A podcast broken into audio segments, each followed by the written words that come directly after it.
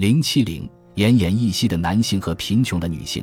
母亲在她八十四岁生日的两个月前对我说：“我仿佛进入了一个新的人生阶段，生活里再也没有男人了。”前一天晚上，她和一大群朋友聚会，在场的全是女性，其中一位离婚了，还有一位的丈夫病得很重，其余所有人，包括我母亲在内，都是寡妇。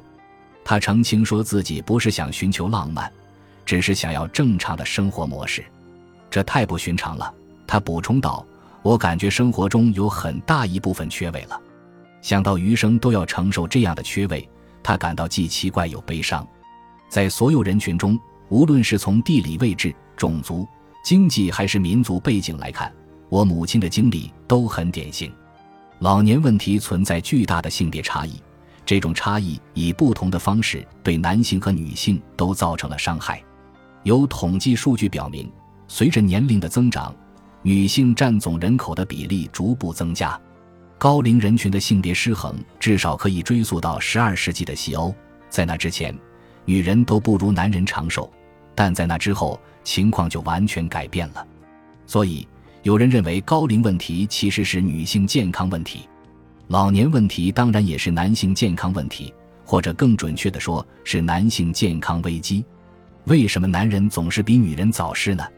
如果大多数本可以长寿的男人在现实中并不长寿，如果设计医疗系统时考虑到男性群体，那么问题究竟出在医疗照护力大于弊，还是长寿与否不完全由生物学决定的？在公众面前提及这种突出的不平衡现象时，人们总会高呼一些解释，比如，相较于女性，男性不太去医院看病，男性被培养的坚韧、坚强，不轻易表现出软弱。所以他们总是拖延很久才寻求帮助。男性不喜欢听从他人指挥，不像女性一样认真遵循医嘱。当今社会仍期待男性能力卓越，做出贡献，这些压力损害了他们的身体健康。男性要承担更多的风险。除了这些，还有很多种解释，但这些是最常听到的。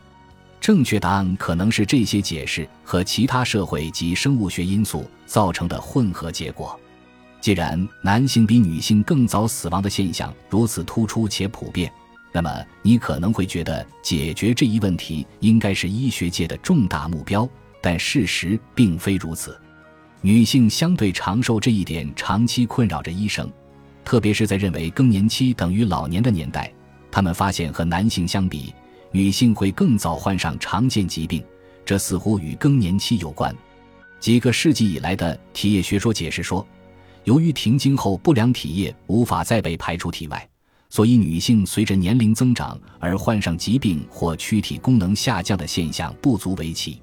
医学界并不重视女性独有的衰老问题。医学教科书上的患者模型都是男性，女性器官衰老方面的研究和分析也远比阴茎和前列腺研究领域少得多。